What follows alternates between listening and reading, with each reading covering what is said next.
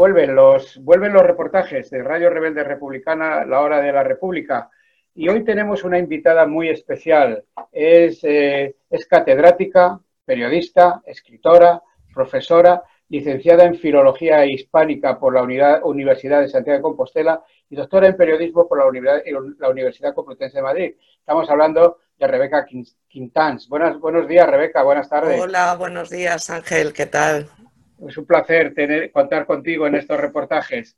Además, con la, eh, bueno, digamos que Rebeca Quintana, hemos dicho, es escritora y ahí tiene, vamos a, hablar de dos de sus libros, Un rey golpe a golpe, de la editorial Ardivelsa, que lo firmaste con el seudónimo de Patricia Esberlo. Sí, sí. Aquellos no eran momentos para, para firmar libros críticos con el rey, eh, de hecho, la, editorial la cerró el juez, el juez Baltasar Garzón después del libro, así que fue una precaución publicarlo con seudónimo. Y luego, y luego ya más recientemente otro libro, Juan Carlos I, La biografía sin silencios, esto de Editorial Acal. Sí, que ya aquí, ya, sí, aquí ya lo firma Rebeca El libro completo de Juan Carlos hasta la abdicación. Efectivamente. Bueno, eh, Rebeca, pues eh, caliente está el ambiente para, el pareado. ¿eh? Eh, la, justicia española actuando más, más por presión externa que por convicción interna, ¿cómo lo ves? Desde luego que sí, la justicia española había tenido la oportunidad de actuar en su momento y no lo hizo, pero ahora como está actuando la, la justicia suiza, parece que se vio obligado a actuar. Yo sospecho que más que nada es también para mm, poder solicitar información sobre las actuaciones que hagan los juzgados suizos en este caso, ya veremos si en algún momento hay otros, para poder solicitarles información porque ellos también están investigando. Yo espero muy poco de la investigación del, en España, de la justicia española. Sí, de la, de la Fiscalía del Tribunal Supremo. Eso es. Porque mm. tampoco se quiere hacer un. que tampoco tiene mucho recorrido las comisiones parlamentarias, pero no se deja, ni, ni siquiera se deja hacer. Ni siquiera, ni siquiera. No hay, no hay voluntad de que se haga, ¿no? El PSOE vota que no y, y la última petición que se hizo, ahora reciente, creo recordar que eh, ni siquiera Podemos la firmó. La solicitó la CUP y otros partidos apoyaron, pero Podemos mm, se quedó al margen, o sea que tiene poca voluntad. Dice que no es el momento ahora eh, con el coronavirus. Van a esperar a que tengamos una vacuna para poder hablar de Juan Carlos en el Parlamento, me parece. No, es tiempo por el coronavirus ni por la coronavirus. Sí, tampoco. Sí, lo, de la, corona y el virus se está prestando a muchos juegos de palabras. Además, llevamos una pandemia encerrados en casa, pero en lo que respecta a los temas de la monarquía, muy movidita, muy movidita. No hacen más que salir cosas. Sí. Eh, ¿Estás dando clases? Estoy dando clase en Instituto de Madrid, en enseñanzas eh, medias en un instituto de entrevías, muy interesante, un instituto que me gusta mucho. Antes estuve en la universidad, pero ahora no estoy en este momento tampoco como asociada. O sea que has estado trabajando telemáticamente todos estos días, todos, estos meses. Pues la verdad es que me pilló el inicio del estado de alarma de baja médica ah. y tengo un sustituto que eh, se está comiendo este trabajazo del trabajo telemático que está siendo toda una aventura. Estoy en contacto con mis compañeros de departamento y están trabajando muchísimo y les está luciendo muy poco el trabajo porque mm, en España, Madrid y en concreto Entrevías, que es donde está nuestro instituto, no está preparado para, para, hacer una enseñanza online. Nuestros niños no tienen ordenador en casa, la inmensa mayoría. Incluso si tienen internet, lo tienen en el móvil o lo tienen para jugar a videojuegos, pero no tienen, no disponen muchas veces ni de una mesa de trabajo para poder hacer los deberes, ¿no? Así que el, confinamiento ha, perjudicado una barbaridad el proceso de enseñanza, sin duda. ¿Y el curso, y el curso que viene, el curso eh, próximo, eh, cómo lo ves? Pues yo estoy eh, leyendo todo lo que va saliendo en la prensa porque hay muchos... Demasiados intereses cruzados. Sí, y, muchos mandazos del gobierno y del, y del gobierno autonómico, que nosotros dependemos del gobierno autonómico, sobre eh, las medidas de seguridad que vamos a tener que, adoptar en las clases y lo veo absolutamente imposible. No se va a poder dar clase en esas condiciones. Con esas... Hay que entender que son chavales, incluso en el instituto, pues tienen 13, 14, 15 años y mantener las medidas de seguridad va a ser mm, imposible, directamente imposible, y va a crear una situación eh, de mucho conflicto entre profesores que eh, van a tener mucho miedo de contagiarse o de contagiar ellos. Eh, la disciplina de los alumnos va a ser imposible de mantener con las medidas de seguridad. Mm, no sé, de aquí a septiembre faltan todavía unos meses y a ver si se van aclarando las cosas y se va también perdiendo un poco el, miedo a volver a la normalidad, porque es que si no va a ser imposible. Efectivamente. Bueno, pues vamos al tema que nos, que nos ocupa. El Parlamento de Navarra ha, retirado la, la, foto de Juan Carlos I. ¿Esto puede ser como las fichas de dominó? yo creo que esta vez sí, ¿eh? y hay peticiones también, aparte de retirar fotografías en lugares mm, públicos, en instituciones, que antes no se podía.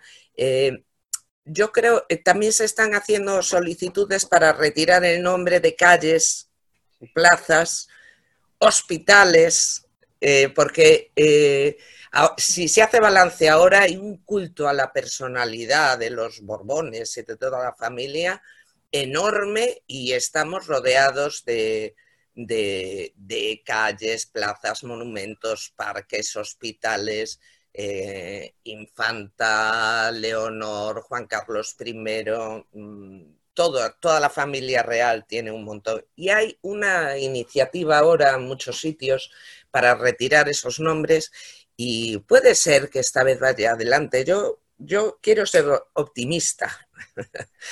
Eh, seamos, seamos optimistas y que eso se vaya llevando. Eh, eh, el escribir tú esta, tanto el, un, rey golpe a golpe como Juan Carlos I, la biografía sin silencios, ¿eso viene de tu tesis doctoral? Sí, sí. Y a veces pienso que maldita la hora en que se me ocurrió empezar con este tema porque ya no me libro de él nunca, es un tema inagotable, pero empezó así con, un con análisis del discurso para mi tesis doctoral. Lo que pasa que yo soy eh, pragmatista dentro de la lingüística y también analizaba mucho el contexto en el que se habían producido los discursos, cómo se habían recibido, cómo los reflejaba luego la prensa.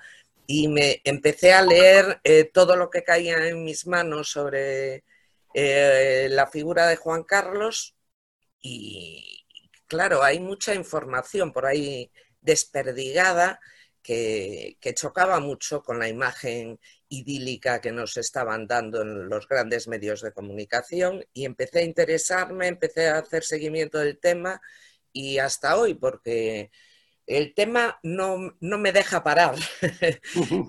el tema de Juan Carlos y de la monarquía española en general es, eh, da mucho juego, da mucho trabajo, un periodista podría estar dedicado en cuerpo y alma toda su vida a hacer seguimiento exclusivo y no le quedaría mucho tiempo libre, porque dan, dan mucho juego, muchos escándalos. Y que todo, esto que está saliendo ahora ya lo reflejas tú en tus libros. Es decir, que cuando, se, Porque hay una cosa, Juan Carlos, también lo escribes, que llegó aquí, como se suele decir, con una mano delante y otra detrás. Bueno, sí.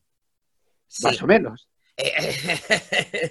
más o menos, más o menos, porque desde luego cuando salió Alfonso XIII con la proclamación de la Segunda República, se le dejó eh, llevar eh, sus, las joyas de la familia real, eh, desde luego ya tenía dinero en Suiza Alfonso XIII, o sea, tan con una mano delante y otra detrás, eso no es verdad. Eso comparado con quién, ¿no? Que, tendríamos que preguntar. Eh, no estaban tan mal. Y luego, eh, incluso durante el franquismo, eh, a la reina en el exilio, en, ahora me sale... la reina Victoria.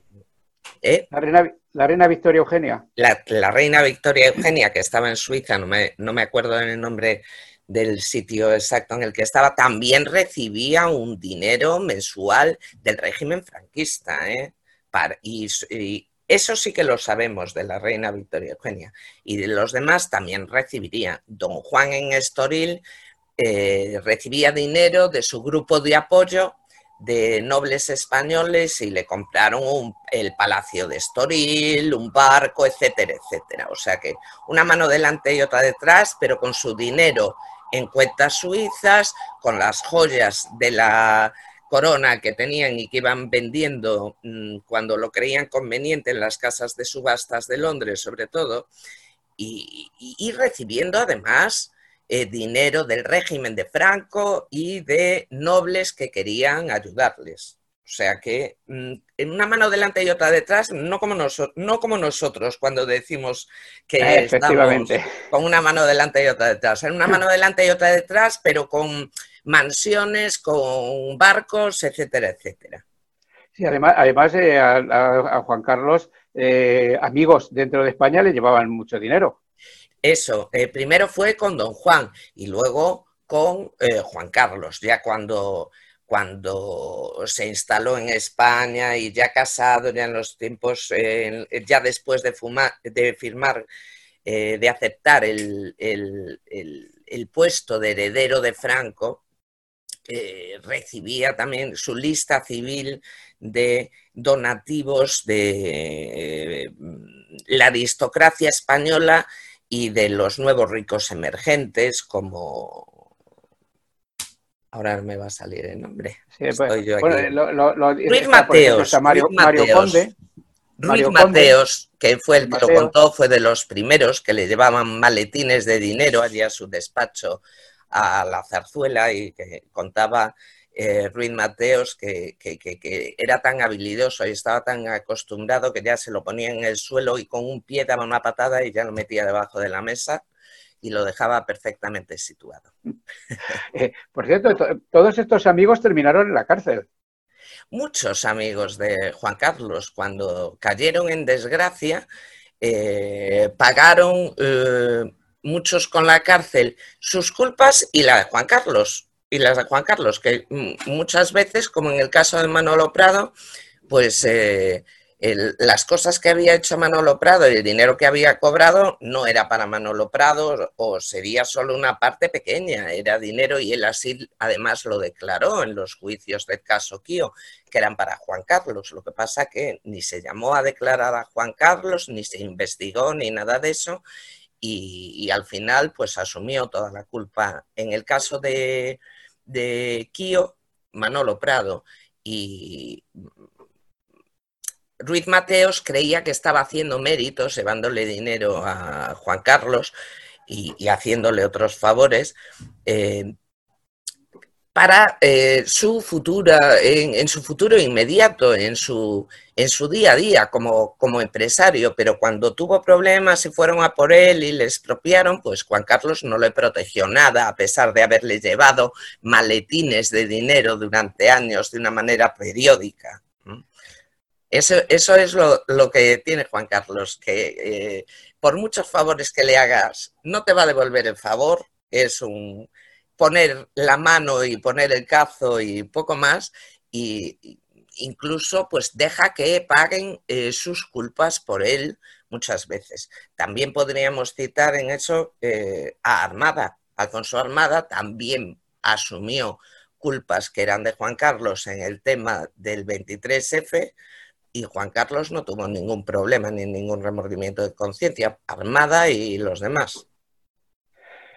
Sí, porque, eh, bueno, la leyenda es que Juan Carlos es el artífice de la transición, uno de los artífices, el campechano, el cercano al pueblo. Y bueno, en la Constitución se le blindó y de qué manera. Porque se dice que la Constitución es, no es responsable ante nada. Estamos ante un irresponsable. Es absolutamente irresponsable e inviolable, pero él puede violar todas, por lo menos todas las leyes que le dé la gana, puede hacer lo que le dé la gana. Pero eso también es una manera de entender la norma de la Constitución muy generosa por parte de toda la clase política, porque podría entender que esa inviolabilidad se refiere solo a sus actos como rey, que son refrendados por el gobierno, pero sus actos privados podrían caer fuera de esa especial protección y no se ha entendido así nunca ni políticamente ni jurídicamente por falta de voluntad de hacerlo, porque sí que se podría e, entender así. De hecho, yo cuando empecé, cuando estaba con el primer libro, sí que lo hablé con, eh, juristas especializados en estos temas y tal, y me decían, no, no, eh, algunos me querían defender eh, el papel de Juan Carlos y decían, no, no, eso de la inviolabilidad además es mentira, es solo para sus actos institucionales. Pero luego se vio en la práctica que no, que todos sus actos públicos, eh, todos sus actos privados que, podían eh, ser delictivos eh, no se investigaron y, y, es más, cuando llevabas una denuncia a un juzgado, pues ni siquiera se admitía trámite porque ya te decían directamente que no se podía investigar ni juzgar y ni se aceptaba a trámite una denuncia, una demanda, o se le intentó varias veces llamar en juicios como testigo, porque estaba involucrado, por ejemplo, en el 23F o en el caso Kio, y eh, pues también se negó esa posibilidad. O sea, la norma de la Constitución tiene tela pero la interpretación práctica que se hace de esa norma eh, tiene más tela todavía, ¿no? Y eso, eh, de eso eh, son responsables todos los, distintos gobiernos que fueron pasando, ¿no? Y que no tendrían ni que haber ni que haber reformado la Constitución para, para investigar a Juan Carlos, ¿no? Y no lo hicieron, no hubo esa voluntad política nunca. Sí, el, papel de la izquierda en esos momentos fue muy generoso con el, con el rey a la, hora de redactar esta constitución. ¿Qué, sabes tú? ¿Qué pactos hubo ahí?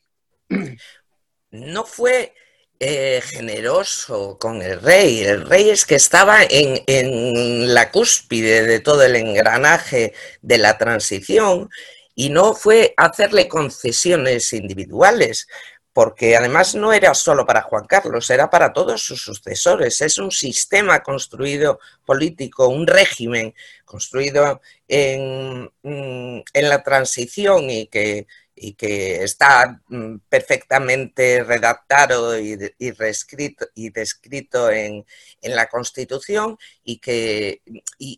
por un lado, la monarquía ahí es, eh, eh, se la establece también como jefe del Estado y jefe del ejército, o sea, es un eh, enlace de continuidad con el régimen franquista y con los poderes del régimen franquista bajo su, paraguas y también de un sistema económico de libre mercado que está consagrado en la Constitución y todo eso que impone el paraguas eh, máximo de máxima autoridad en absolutamente todo es la monarquía en la Constitución. Y se, decía, eh, cuando empezaron a salir eh, escándalos sobre Juan Carlos, que se había sido muy generoso con él por el papel que había tenido en la transición y tal, pero como algo individual, particular hacia Juan Carlos, pero no es hacia Juan Carlos, eh, es hacia la monarquía.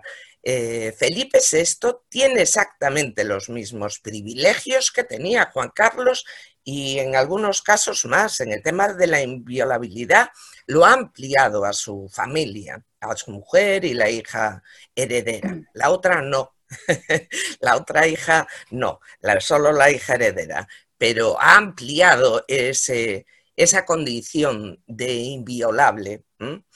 O sea que, y, como eso en todo, mantiene exactamente los mismos privilegios, la, misma función de jefe del ejército, que no sabemos exactamente por qué eh, la tiene. Bueno, sí sabemos por qué la tiene, porque había que garantizar esa continuidad de, del franquismo dentro del ejército, también eh, tienen una autoridad especial en el tema judicial, inauguran el año judicial, el monarca de turno, ahora lo está haciendo Felipe VI, como más se pone la toca de magistrado sin serlo, no sabemos que haya estudiado derecho ni nada de eso, pero se pone la toga y las puñetas de magistrado todos los años para inaugurar eh, luego se pone, va, tiene eh, su juego de disfraces, luego el, de, el, de, jefe supremo de las Fuerzas Armadas, eh, luego se pone un traje normal para ir a inaugurar la temporada parlamentaria cuando hay después de cada elección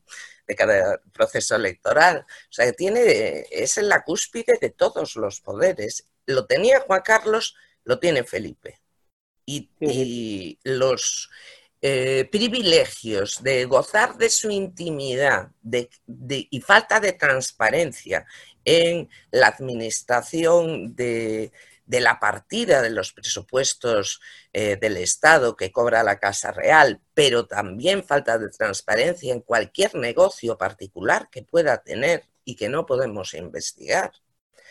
Mm, no sabemos eh, si puede tener como, como Juan Carlos alguna fundación con, eh, domiciliada en un paraíso fiscal.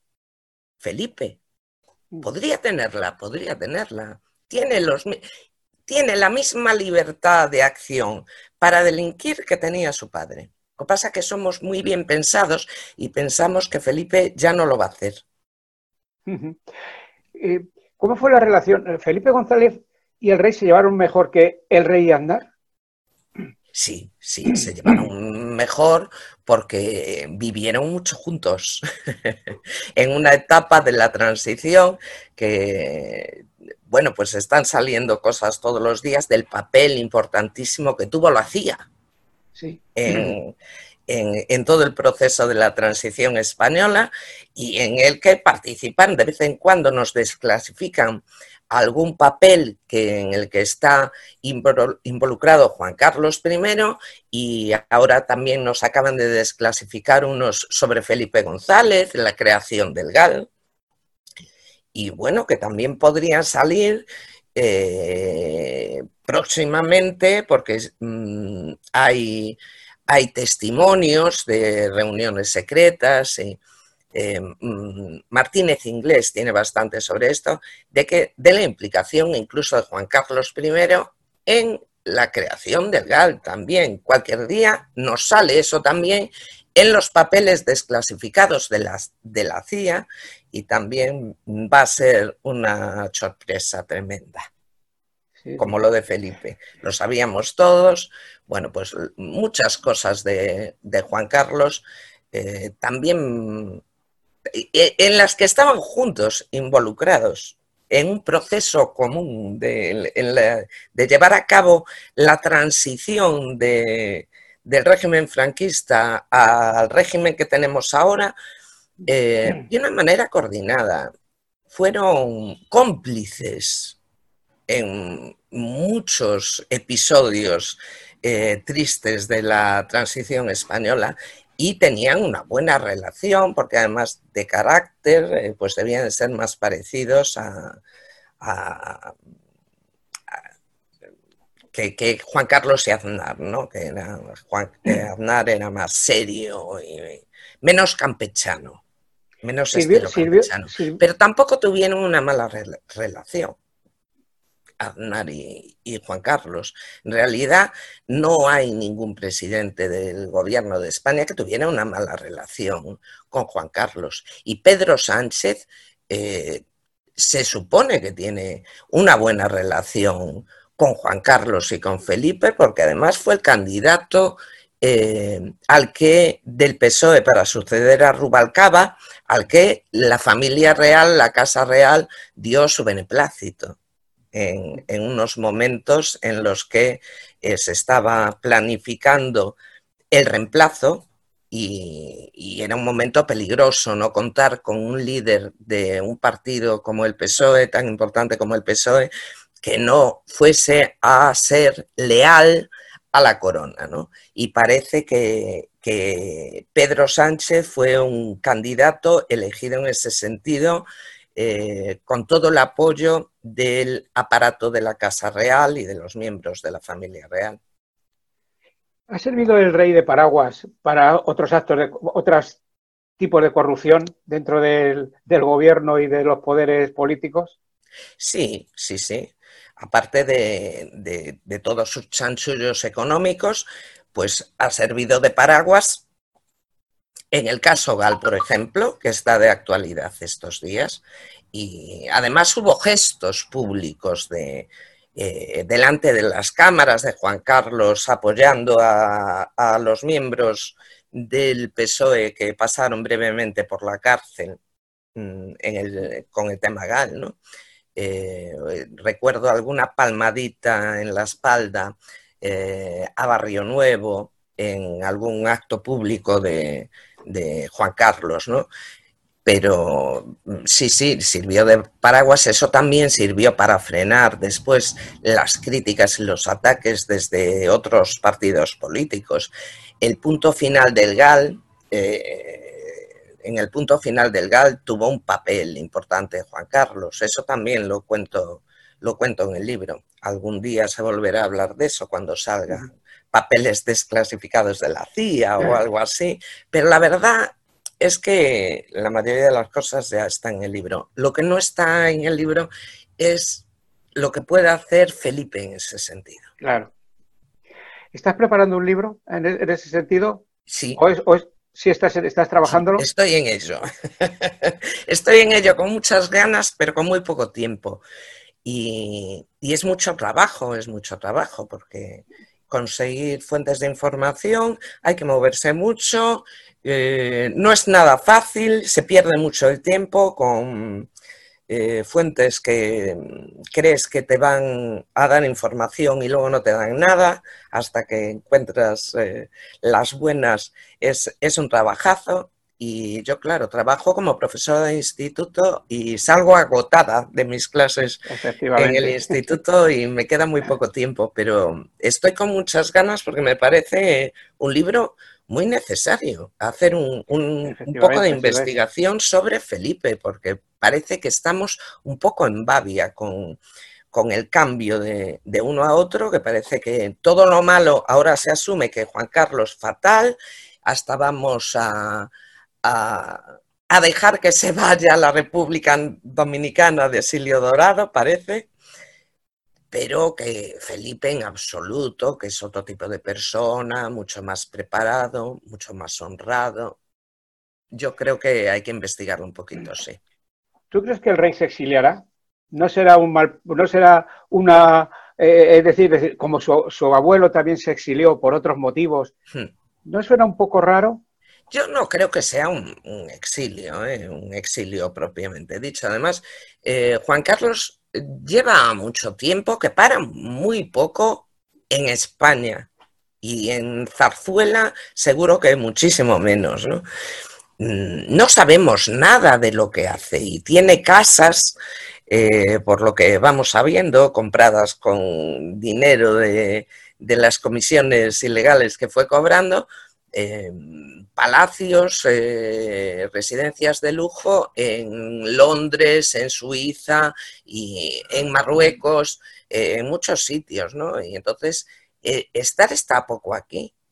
cuando está en, España tampoco controlamos muy bien dónde está, parece que va mucho a, a San Xenxo, bueno, él dirá San Genjo. De eso se habla, de que se vaya a San Censo. Va a San Censo eh, a, una casa que no está a su nombre. está a nombre de un cacique local, ¿no? Eh, de visita. pero que, en San Ciencio ya han invertido un montón en un puerto deportivo y, todo el mundo sabe que toda esa obra se hizo para agradar al rey, eh, toda esa inversión y, y, que pasa allí muchos meses al año, ¿no? En casa de un amigo, que es muy raro. Sí. La, reina Sofía estaba al tanto de todos estos, de todas estas andanzas, de las económicas, de las féminas, o, no. Yo creo que sería difícil que no lo estuviera, que no, que no estuviera al tanto eh, de la mayoría de las cosas. Mm. No sé hasta qué punto eh, fue siguiendo sus actividades económicas, si le interesó. Eh, por otra parte, ella tiene sus actividades económicas propias, que también habría que investigar, porque eh, se saben cosas de sus actividades como vendedora de obras de arte, que algunas han sido denunciadas como robos, como robos eh, como robos directamente, ¿no? Como mm. la, famosa colección del Duque de Hernani y, ah, y, otras obras de arte que aparecen eh, en casas de subastas de Londres o de Estados Unidos y, que no se puede demostrar eh, bien que la procedencia de, fuera legal, ¿no? Por ejemplo, en, eh, cuando, cuando se hicieron cargo del, Palacio de Maribén en, Mallorca, eh, cuando les cedieron ese palacio para su uso y disfrute, eh, de una manera cuando menos irregular, pues se dejó dentro del palacio toda la colección de arte del anterior dueño que lo había donado a Mallorca y hubo ahí un conflicto y se denunció y acabó teniendo que ir la Guardia Civil con furgonetas a recuperar los cuadros a, a Maribén, ¿no? Y no se sabe, del, no, no, sabemos, porque es que estas cosas no se pueden investigar eh, de una manera normal, ni por parte de la prensa, ni por parte de los juzgados, ni por parte de la Guardia Civil, si se, si se recuperaron todos los cuadros de esa colección o no, ¿no? Sabemos muy poco de lo que hacen, pues sabemos cosas. La reina Sofía pasa muy poco tiempo en España también, vive casi siempre en Londres y, sus actividades de, como, como, marchante de arte, casi podríamos decir, eh, son merecedoras de una pequeña investigación también, que no se ha hecho eh, Rebeca, ¿qué opinas tú de los que dicen soy republicano pero Juan Carlista? Bueno, esa fue una frase que estuvo de moda hace, en la transición española eh, porque se inventó. Era un, un eslogan propagandístico, ¿no? De estas cosas eh, incoherentes que cuelan, no sabemos bien por qué. No, cuelan, no sabemos bien por qué. Eh, sin esa frase ya está eh, también amparándose de una manera propagandística a Felipe VI, y no con una frase tan buena, pero eh, calificándolo siempre como una persona muy preparada. Efectivamente. Y simpática, pero no campechana. Se está ahí construyendo una imagen de él que es absolutamente inventada también, incluso lo de su preparación, porque hay que tener en cuenta que Felipe VI no aprobó un examen oficial de nada en toda su vida. Su gran preparación no sabemos exactamente en qué consiste. A mí me gustaría ver su boletín de notas alguna vez, pero vamos, no creo ni que haya hecho el examen oficial de carnet de conducir.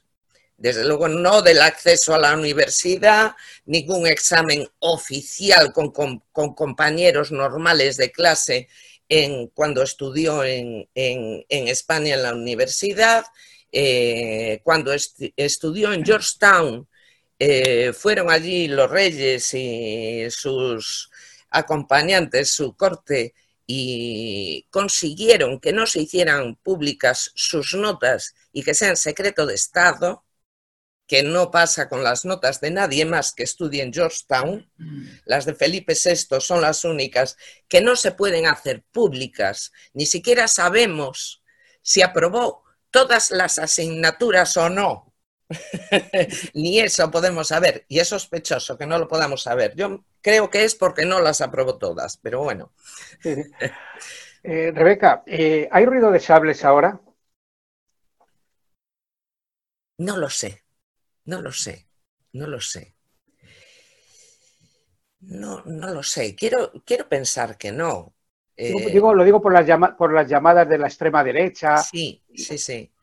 Pero yo creo que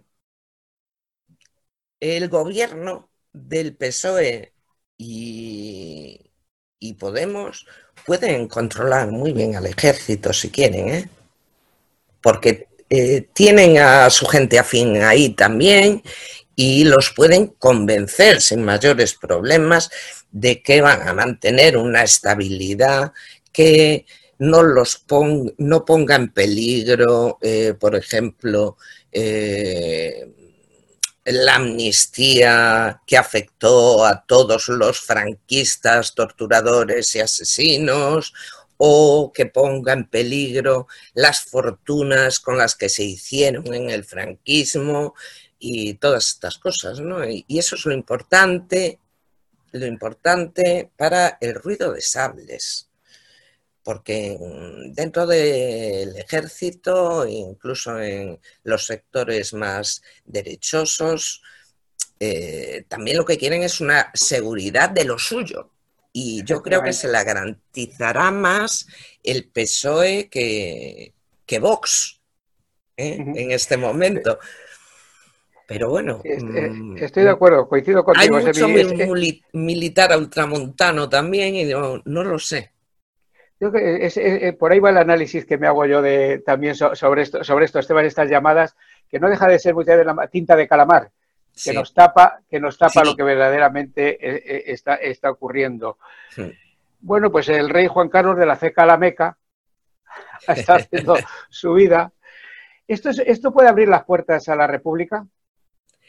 Yo creo que la monarquía tiene los días contados. Y no sé si vamos a tener que esperar a tener una vacuna del coronavirus o no, pero yo creo que muchos más escándalos no va a poder aguantar.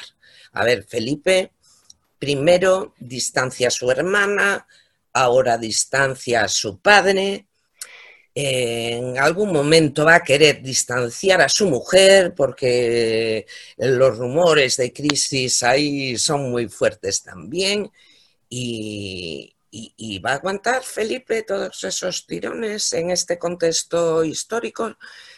Yo espero que no.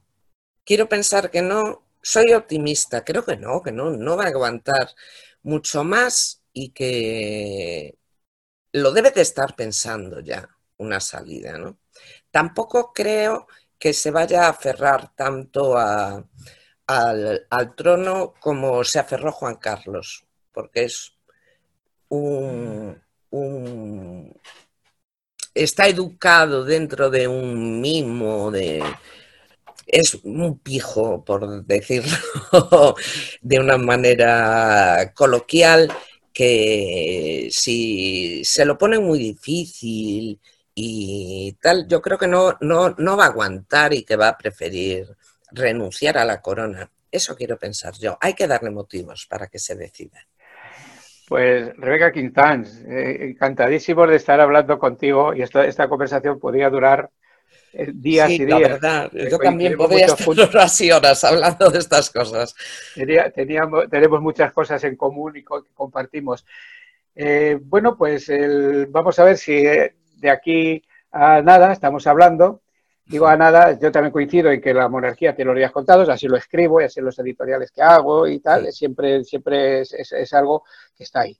Eh, vamos a, seguir, a seguir avanzando en este proceso republicano para el bien de la democracia y el bien de España y esperamos con mucha ansiedad ese libro. ¿Ya tiene título? Eh, tenía un par de títulos eh, en la cabeza, pero aún no lo tengo decidido. Le estoy dando vueltas. lo, dejamos.